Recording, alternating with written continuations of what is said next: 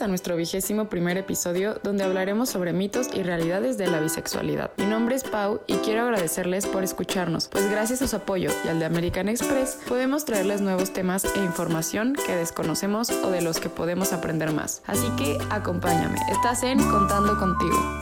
Cuéntame algo. Cuéntame algo. Cuéntame algo. Escucharemos una cápsula donde se nos explicará a grandes rasgos sobre la bisexualidad, sus mitos y realidades. Empecemos por decir que, aunque muchas personas confunden la orientación sexual y la identidad de género, en realidad son bien diferentes. La primera se refiere a quien te atrae sexual y románticamente, quien te gusta, con quien te dan ganas de tener sexo o con quien quieres tener relaciones. La identidad de género es otra cosa se refiere a cómo te sientes por dentro, quién eres y cómo te sientes en realidad, más allá de tu cuerpo.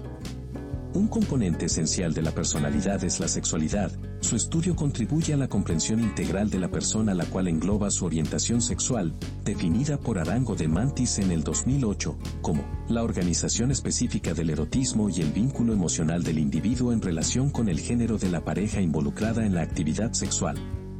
Así la sexualidad se manifiesta en comportamientos, pensamientos, fantasías o deseos que puede sentirse por personas del sexo opuesto, del mismo sexo o de ambos, es decir, de forma heterosexual, homosexual o bisexual. La orientación sexual es diferente al género y a la identidad de género.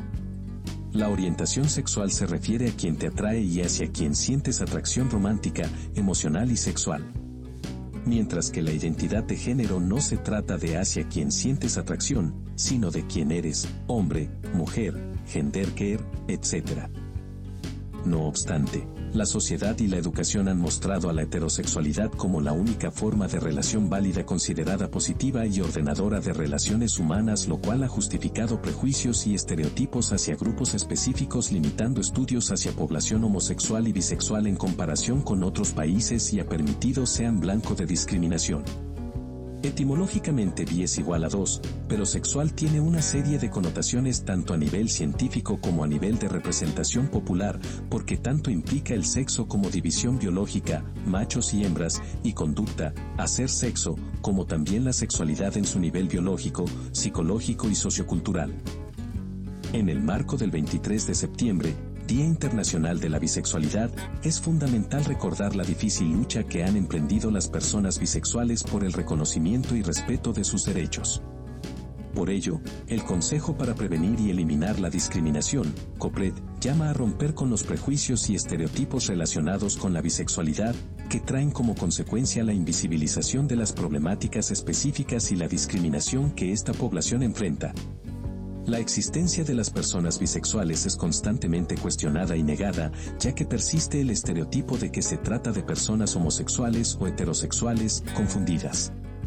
Consecuencia de ello fue, por ejemplo, su tardía visibilización, pues fue apenas en 1999 cuando se conmemoró por primera vez el Día Internacional de la Bisexualidad, propuesto por la sociedad civil estadounidense y británica, para honrar el aniversario luctuoso de Sigmund Freud, pionero en plantear su existencia.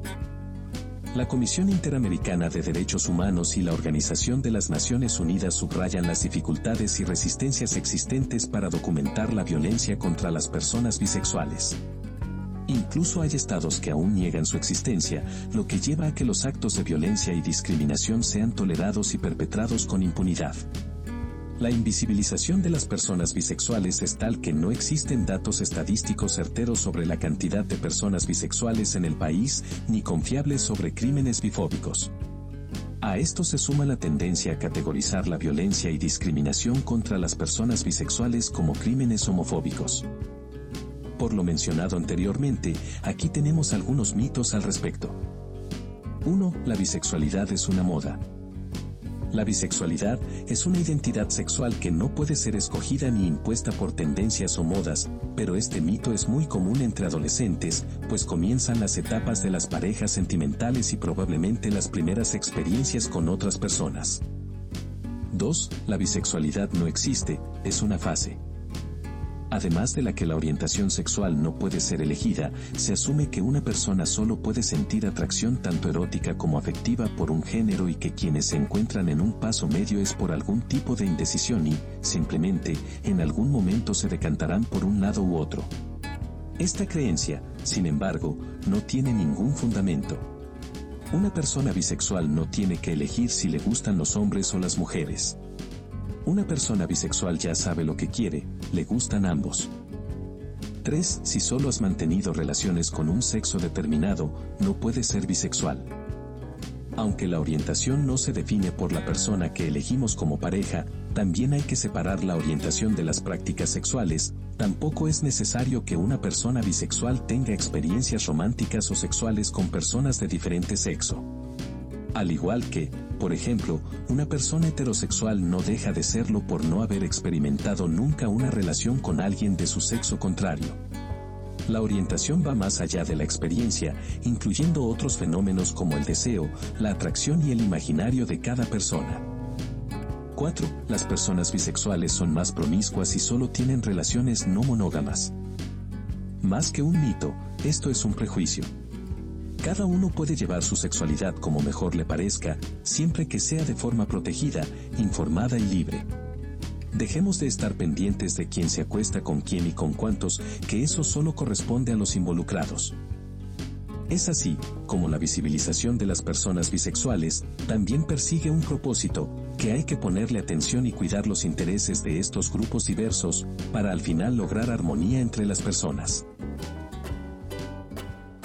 Bueno, ahora mejor que antes entiendo más sobre la bisexualidad, que hay una invisibilización a este tema y que además los medios y el mundo nos hacía creer cosas que en realidad siempre fueron mitos. A continuación escucharemos a alguien que nos contará su experiencia respecto a este tema.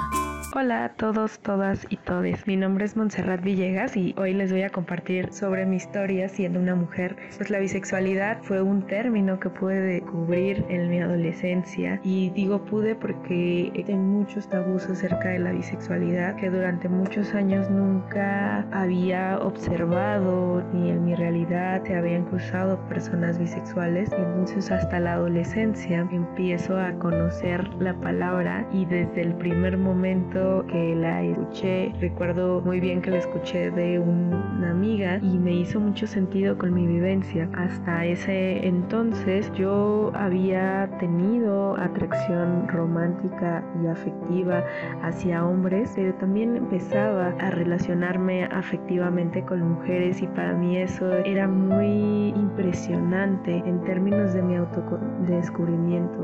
En ese momento yo no sabía que las personas personas bisexuales existían, porque dentro de nuestra realidad cotidiana muchas veces se asume que existen las personas lesbianas, gays y heterosexuales, ¿no? Pero otras orientaciones sexuales son invisibilizadas. Justo eh, en la preparatoria fue uno de los momentos de mi historia en los cuales me confronté con muchos de estos este, tabús que hay en torno a la bisexualidad. en primera instancia como de parte de mis amistades, y tanto heterosexuales como LGBT específicamente eh, que personas que constantemente mencionaban y, afirmaban que, que, lo que me estaba pasando solo era una etapa, que yo era lencha pero solamente no lo quería admitir, que muchas de las cosas que yo estaba viviendo eran inválidas porque pues sea raro, porque todos nos tenemos que definir en algún momento y que la bisexualidad solo era una fase de este descubrimiento de la sexualidad. Pues en ese momento al ser un adolescente con muy poca información acerca de la diversidad sexual. Fue muy impresionante el recibir ese tipo de comentarios y puedo el día de hoy decir que los compré muchos de ellos. Pasó el tiempo y no fue hasta la universidad cuando tuve la oportunidad de tener más contacto con temas de diversidad sexual y adentrarme muchísimo más profundo a los temas y fue entonces que me di cuenta que durante muchos años fue víctima de, de acoso y de violencia por parte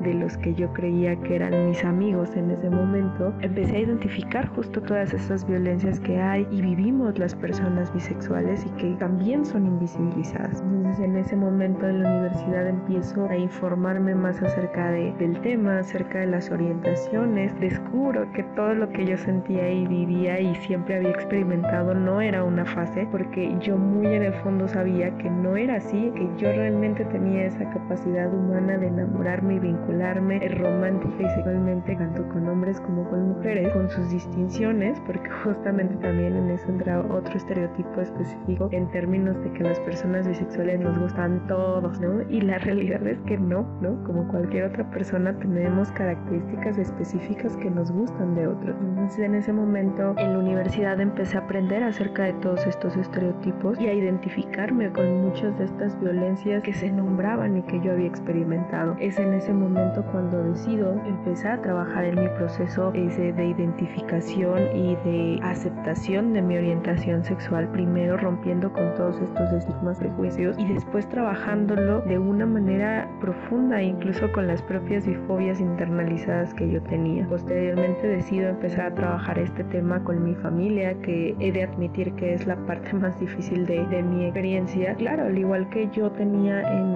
en algún momento, mi familia, especialmente mis padres, pues tenían una idea muy específica de que o, te pueden gustar los hombres o te pueden gustar las mujeres, pero no te pueden gustar las, los dos géneros. Y fue muy confrontativo para ellos entender lo que estaba pasando, porque para ese momento de mi vida yo ya tenía relaciones formales con mujeres y había tenido relaciones formales con hombres y en alguno de esos momentos mi mamá curiosamente me preguntó, bueno, y bueno, ¿tú qué eres entonces? Porque no entiendo, ¿no? Me has presentado novios, me has presentado novias y entonces no entiendo lo que sucede. En ese momento empezó un proceso también de deconstrucción junto con ellos, acompañándole y gracias también a cuenta conmigo de poder eh, reconfigurar esa idea este, muy cuadrada y, heteronormada que nos marcan acerca de cómo debemos vivir nuestras vidas. Fue algo que fueron comprendiendo al paso del tiempo, no, no fue un proceso rápido, pero que sin duda ha sido una de las mayores gratificaciones de mi vida, una de las cosas que el día de hoy, por ejemplo, mi madre es una de las personas que menciona y reitera mi bisexualidad, ¿no? Y cuando se lo preguntan o le preguntan, ah, tu hija tiene una relación con una mujer,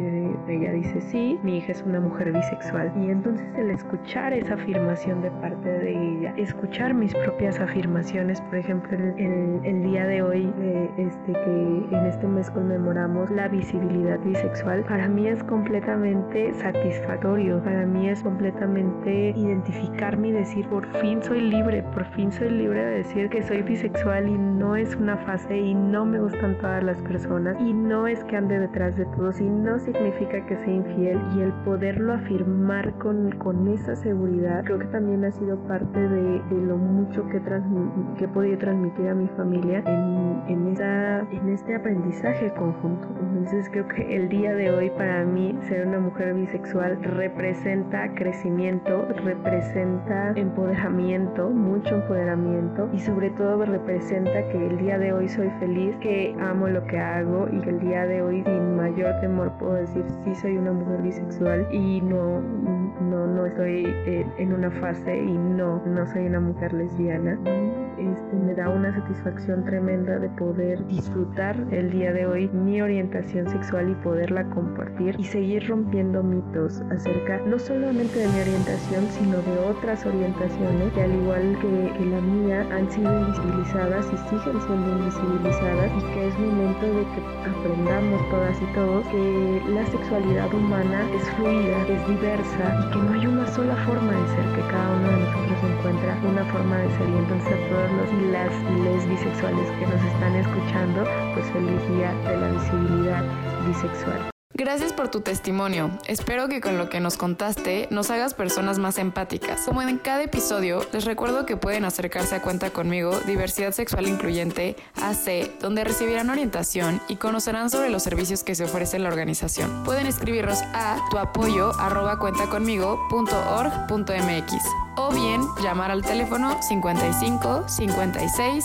01 56 95. Cuba utilizó el domingo un inédito referendo sobre un nuevo código de las familias respaldado por el gobierno que permitirá al matrimonio igualitario y la adopción por parte de parejas del mismo sexo, además de delinear los derechos de los niños y los abuelos. Se trata de una nueva norma de más de 400 artículos que toca por primera vez el tema de los derechos de las parejas homosexuales y la adopción, lo que ha generado polémica en la isla. También contiene otros puntos novedosos, como la legalización de la gestación solidaria, que permitiría a una mujer tener un hijo para otra persona sin multas de lucro. La ampliación de los derechos de los abuelos para garantizar su comunicación o entregarles la responsabilidad parental de sus nietos, algo considerado vital en Cuba, donde suelen convivir en un mismo hogar hasta cuatro generaciones y la emigración hace que muchos menores sean criados por los ancianos. El referendo se desarrolló sin reportes de incidentes.